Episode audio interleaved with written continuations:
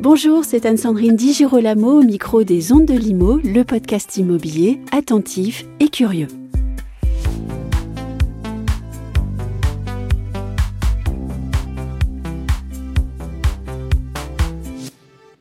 L'inflation s'invite dans toutes les discussions. J'ai donc appelé à ce micro un expert du chiffre et de l'économie. William Nahum est expert comptable, commissaire aux comptes, ancien président de l'Ordre des experts comptables et expert judiciaire honoraire agréé par la Cour de cassation. Lui et son cabinet, cabinet Nahum Expertise, sont une référence. William Nahum, bonjour. Bonjour. L'inflation est sur toutes les lèvres, j'ai presque envie de dire, dans presque toutes les discussions. Alors si vous le voulez bien, on va quand même reprendre les choses au début pour nos auditeurs, parce que j'aimerais savoir comment on définit l'inflation. Qu'est-ce que c'est que l'inflation? Ben, C'est relativement simple en fait, hein, on voit bien, c'est quand euh, les prix augmentent et de façon durable, au-delà d'un certain taux. Jusqu'à ces dernières années, l'inflation était très basse, c'est-à-dire d'une année sur l'autre, les prix augmentaient de 0,5, 1%, enfin des choses tout à fait absorbables par l'économie, par les ménages, par les gens et les salariés. Mais lorsque cette inflation atteint 2, 3, 4, 5%, on parle depuis quelques jours d'une inflation à venir de entre 7 et 10% en France, ce qui est tout à fait considérable. Ça nous ramène euh, aux années 80 où on avait une inflation comparable. Et par exemple au Brésil, qui était toujours le pays qu'on regardait parce qu'il y avait une inflation de 200%. Donc entre le 1er janvier et le 31 décembre, le même produit valait trois fois plus. Alors inflation, il y a aussi un autre mot qui court comme ça un petit peu euh, sur le net, c'est stagflation. Quelle est la différence entre inflation et stagflation? En fait, c'est pas, il n'y a pas vraiment une différence. La stagflation, c'est le condensé de stagnation et euh, d'inflation, c'est-à-dire qu'il y a à la fois de l'inflation de 3, 4, 5, 10 voire plus, et une stagnation économique parce qu'il peut y avoir de l'inflation et que l'économie se porte bien. Ah oui, ça c'est important de le, souligner. Voilà, du coup, euh, dans ce cas-là, quand l'économie se porte bien, elle se développe. Alors il y a un problème technique euh, d'équilibrer entre les revenus des salariés, des ménages, etc., et les dépenses, le pouvoir d'achat, en fait, on revient à cette notion.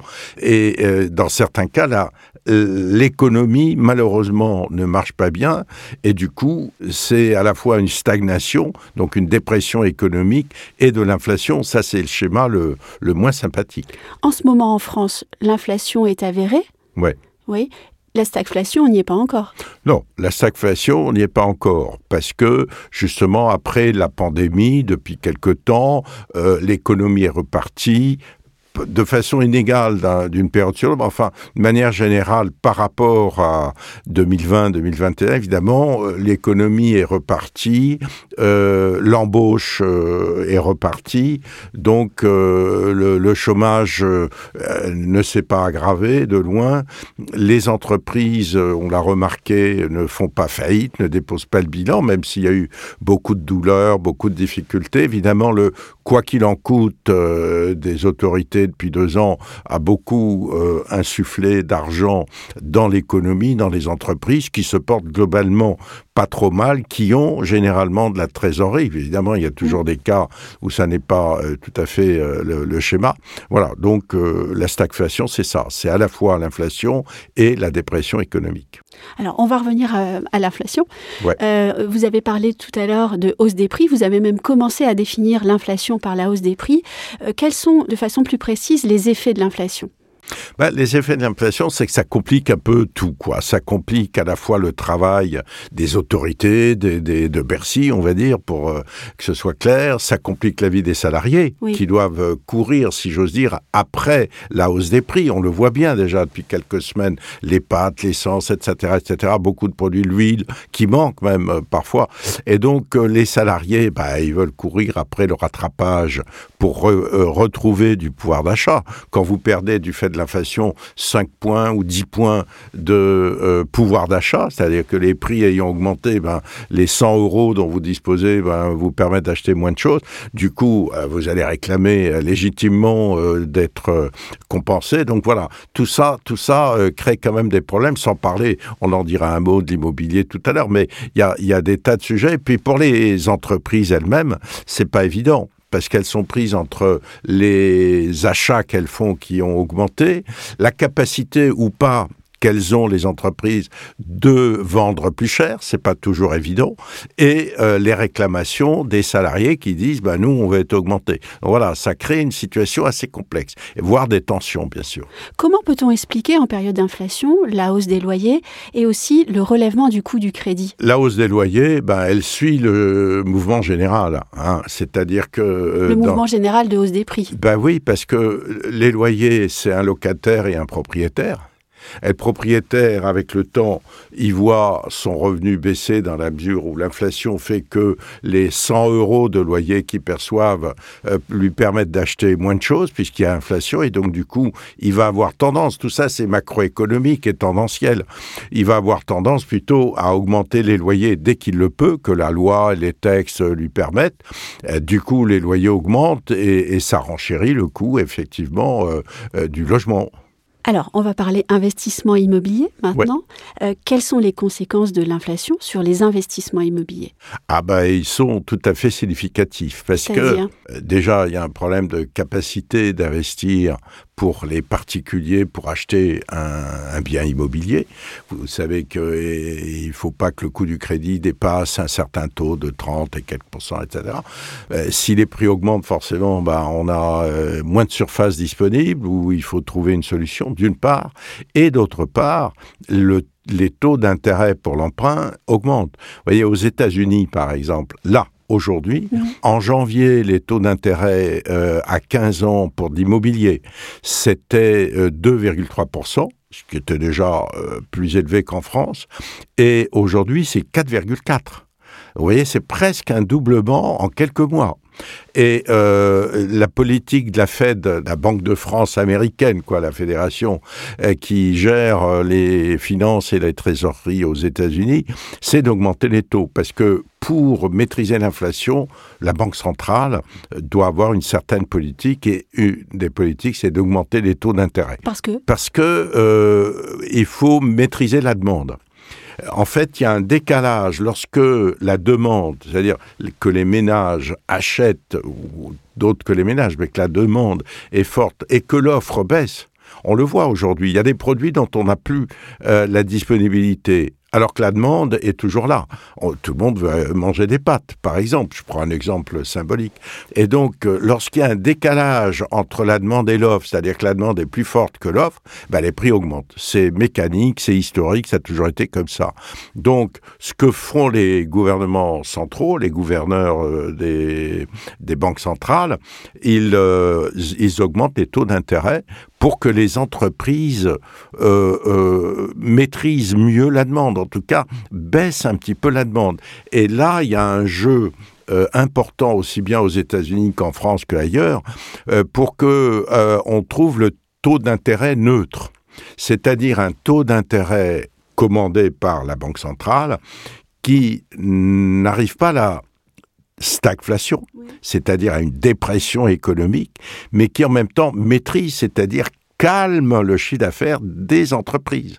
Euh, disent aux entreprises, écoutez, on va vous prêter, mais c'est plus cher, donc vous allez réfléchir à deux fois avant de, euh, d'augmenter les prix, avant de... Voilà, donc il y a un équilibre à trouver, et c'est là où je dis c'est compliqué, parce que euh, il y a des facteurs extrêmement complexes qui entrent en jeu.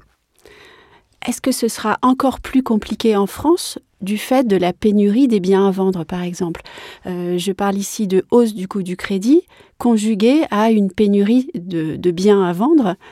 À ce moment-là, que va-t-il arriver, euh, que va-t-il se passer sur les prix de l'immobilier? Eh ben, on va être pris en ciseaux euh, sur deux facteurs de hausse des prix. Euh, il est clair depuis des dizaines et des dizaines d'années, la France a toujours dit il faut construire plus et tout. Bon, moi j'ai une, une idée personnelle que j'ai exprimée auprès de l'actuel président de la République il y a quelques années, quand il était ministre des Finances, qui est de faire une espèce de Haussmann, d'être un Haussmann, c'est-à-dire d'être extrêmement drastique euh, par rapport aux mairies, par rapport aux communes, etc., qui souvent bloquent, par rapport aux réglementations, pour permettre euh, euh, d'exploiter la terre le foncier, la terre de France euh, pour construire. Alors, je vais pas détailler les mesures, mais il faut un plan à 10 ans certainement pour permettre de construire 50 ou 100% de logements en plus. Ça fera que les prix diminuent et euh, on n'aura plus qu'à gérer les taux d'intérêt qui augmentent et l'inflation euh, qui peut-être pourra être maîtrisée. Il y a un certain nombre de facteurs qui permettraient de maîtriser l'inflation si ça vous intéresse. Vous, ministre du Logement, peut-être? Ben, il y a un ensemble de facteurs. C'est-à-dire que euh, pendant la crise sanitaire, les Français ont fait des économies. Oui. Parce que d'abord, l'État a injecté beaucoup d'argent dans l'économie et que les Français ont un, budget loisir et restaurants, etc., et loisirs de façon générale. Voilà. Et donc, les Français ont. Comparé aux Américains, par exemple, c'est important. Oui, c'est très important, hein, en France comme partout. Et donc, on, on a épargné 180 milliards d'euros. Ce qui est énorme, c'est énorme. Donc, déjà, faire en sorte que une maîtrise de l'augmentation des salaires. Je dis pas qu'il faille bloquer les salaires, pas du tout. Hein. je crois que c'est légitime de réclamer, de rattraper l'inflation, mais là, il y a un volant d'activité qui permet, un volant financier, d'économie qui permet aux ménages de dépenser une partie de ces 180 euh, milliards. Et donc ça, c'est favorable à la maîtrise relative de l'inflation. Euh, il y a ensuite, euh, évidemment, par rapport aux, consommations, tout ce dont on parle qui est écologique, on va dire, économie d'énergie, utiliser un peu moins sa voiture, faire du télétravail parce que justement ça... Donc toutes ces maîtrises de dépenses permettraient aussi, et donc il y a un, ensemble euh, de mesures euh, qui permettraient aussi, voir avec les entreprises comment elles peuvent maîtriser la demande sans faire faillite et sans évidemment euh, voir s'effondrer leur chiffre d'affaires. Donc il y a un ensemble de mesures, de mon très humble point de vue, qui permettraient peut-être de maîtriser l'inflation dans les mois, voire les toutes prochaines années, pour autant que tous les pays occidentaux à économie libre puissent le faire à peu près en même temps, parce que sinon ça sera difficile à, maîtriser. Je vais terminer avec deux questions. Euh, la première, c'est comment est-ce qu'on doit investir en période d'inflation? Parce que hors micro, vous m'avez dit que euh, ben, en période d'inflation, il fallait être endetté. Alors moi, j'aimerais bien avoir euh, quelques explications. Et puis la dernière dernière question, ce sera de savoir combien de temps cette période inflationniste pourrait durer.